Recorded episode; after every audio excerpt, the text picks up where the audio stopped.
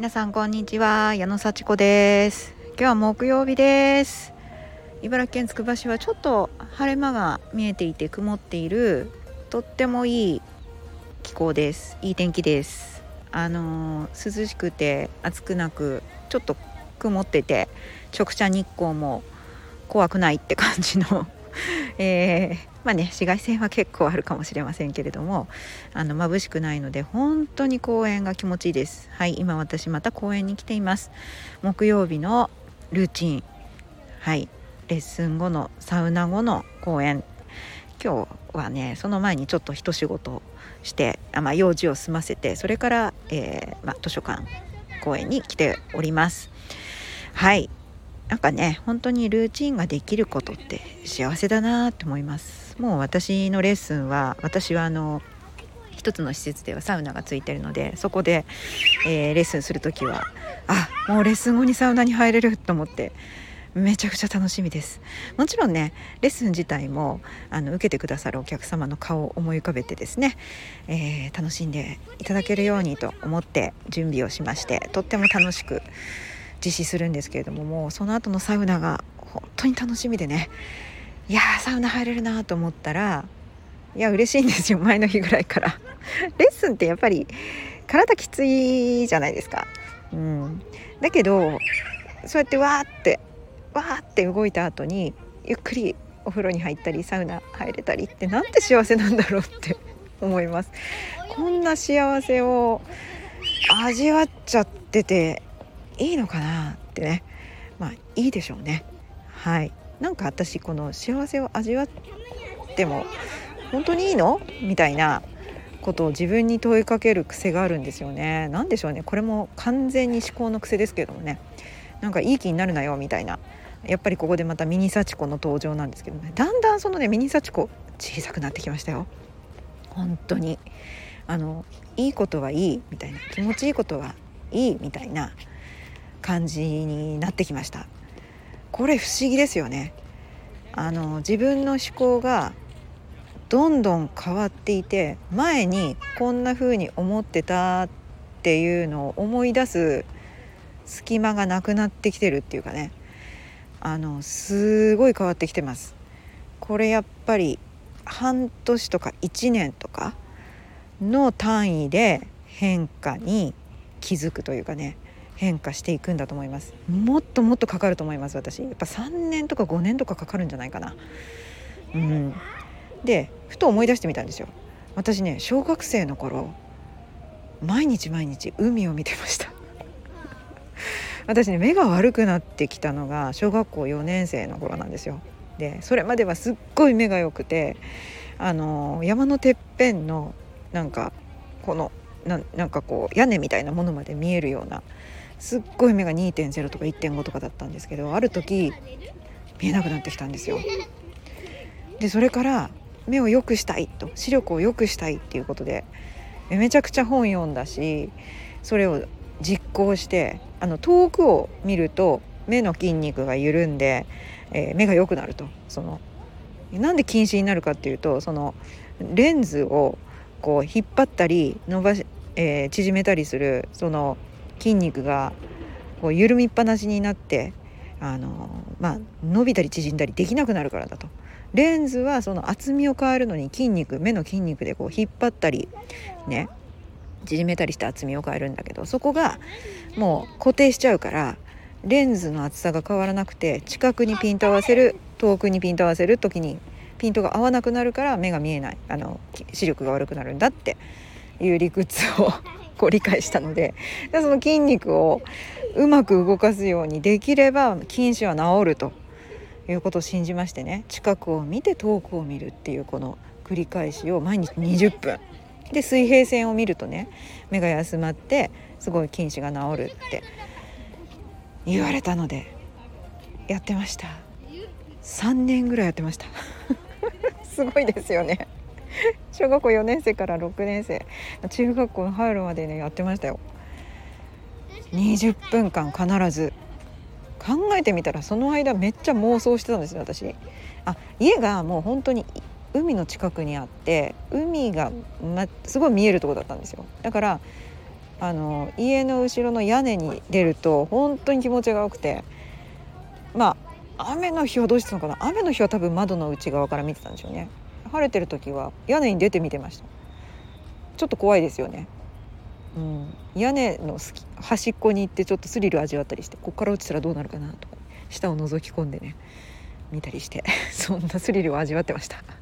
3階の屋根とかね屋根裏の屋根まで登ってました。そんで見てたんですよね。それ3年ぐらいずっと毎日見てたんですよ。すごいですよね。中学に入ると同時にもうやめちゃったのかな。もうもう治んないかなって思ってもう3年続けてもどんどん目が悪くなる一方でもう眼鏡かかけてうんもう眼鏡でいいやみたいな。眼鏡眼鏡っ子になりました。いやね授業中だけ眼鏡かけて他の時は外すみたいな生活からもうずっと眼鏡かける生活にね中学生から変わったかな。眼鏡嫌だったんですけどね。なんかそういう風にねあの結構自然を眺めるっていうのをずっとやってたんですよね。だからそうややっぱり3年ぐらいってあっという間に経っちゃいますよね。まあ、子供の3年と今の大人の3年はね実感として同じか分かんないんですけど。私こうやって1週間にいっぺん公園に来ていろいろ考えたりうんリラックスしたりする時間をとってそれで丸1年ですほぼ。で自分がなんかこうすごい変わってきたなって思うんですよね。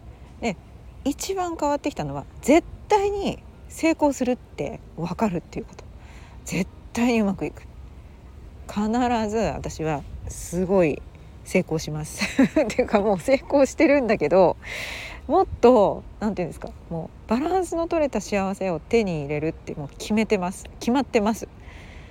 そのために何をするかっていうことで行動を始めてるのであのまあいろいろねその手段はいろいろあるからやってみてはもしかしたら変える。あ違うかなっていうふうにいろいろと変わるは変わると思うんですけどもそれについての行動を、まあ、始めているのでそこに向かっていくという実感があるからこそなんかうまくいくだろうなって思いますね。あのてか思わずにはいられないというか思わなかったらやってらんないですよね。うまく絶対いく。必ずうまくいくしそんなにがむしゃらにやらなくたってそっちを見てれば必ずそっちに行きます。それが心の底から信じられるっていうような状況にもなってきました。だから根拠のない自信なんてありえないって私は思ってたけどだんだん根拠のない自信がついてきてます。これ不思議ですよね。バカじゃないのって思いますよね。なんかあの何言ってんの？みたいな。そんな楽観的でいけるわけ？みたいな。ちょっとちゃんと考えた方がいいよ矢野さん。みたいな。待ちなよなんか騙されてんじゃないの？なんかに熱にうなされてんじゃないの？なんかねそんな感じもしますよね。でもいいんですよ。あのそうなるから。っていうねあのだってなるって思わなかったらならないし無理だって思ったら無理なんですよ。でも絶対そっちに行きます私は。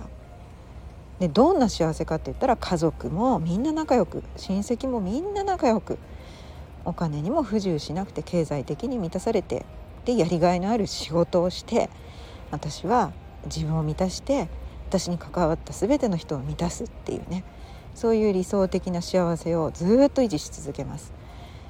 80歳までもしかしたら90歳までパワフルに私は生きていきます、まあ、そのためのね健康の土台をしっかり身につけてそしてそれを周りの人にもその健康を提供してもちろん家族みんなで健康を保ってそしておしゃべりして楽しく影響し合ってもういい人生をね最後終えますから。皆さんはどうですか？そんなことでもねすごい当たり前のこと私言ってますよ。そんなね大したことじゃないです。大したことじゃないって言ったら変だけどずっとその幸せ感情を続けるっていうのが大変じゃないですか？そのために今毎日習慣化して朝早起きしたり早寝したりしっかり食べたりしっかり運動したりでやることやってすっきりして寝たりとかそういうのの積み重ねで私はものすごく幸せになるし今も幸せですそんな感じでねなんかすごいこう考え方がアップグレードしたっていうかもう全部変わっちゃったって感じですね。うん、ちょっとねあの本当にもうなってるつもりで今を生きる幸せを生きるっていうようなことをすると本当にそうなっていきます。で何をするかっていうのはワクワクすることをしたらいいです。で本当にインストラクターもやれてるしまあたくさんおしゃべりもできてるしすごい楽しいです。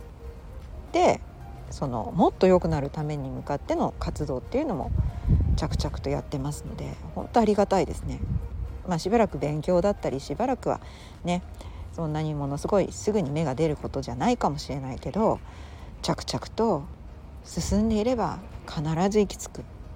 そうやって信じてやっていけてます。でちょっと落ち込むことも結構あるんですよね。ネガティブな気持ちになったりすごいああってため息ばっかり出たりとかして。あと子供との関係もねあ失敗しちゃったなとかあのあるんですよ。やっぱりあまたやっちゃった。もう絶対良くないっていうもう絶対これやったらやる気なくすよっていうことを言っちゃったりとか。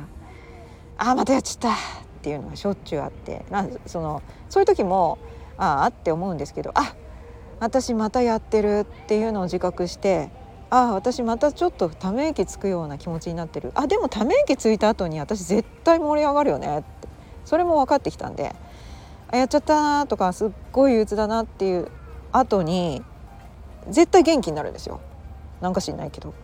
必ずこの反面に行くというか反対に行くというかでもめちゃくちゃ元気だと思ったらやっぱりため息つく瞬間も訪れるっていうかやっぱそれって繰り返しですよね、まあ、それがあまりにもね大げさで病気的になると本当にやばいかもしれないんですけどそこまでいかずに日常生活を送れてるんでねあの問題はない範囲だと思うんですけどもそれでも「やった頑張るぞ!」っていうのと「ああダメかも」っていうのをもう繰り返してるので絶対頑張るぞって思ったらその後には必ず落ち着こうっていう時が来るしあーなんかなうまくいかないかなって思った時にはなんか憂鬱だな嫌だなと思った時には必ずその後まためちゃくちゃ元気になる。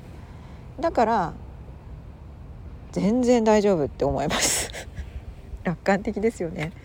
でもこの繰り返しで私は爆速でもう最高のこう生活をしていきますのであのコツは本当に自分はできるって思うこと。これはその時信じてなくても言ってください。自分はできるって。そしたら本当にそうなっていきますから。で本当にできるんですよ。不思議でしょ？やってみて。是非でこのやり方でどんどんみんな成功してますからね。はい。今日も聞いてくださってありがとうございました。じゃあまたね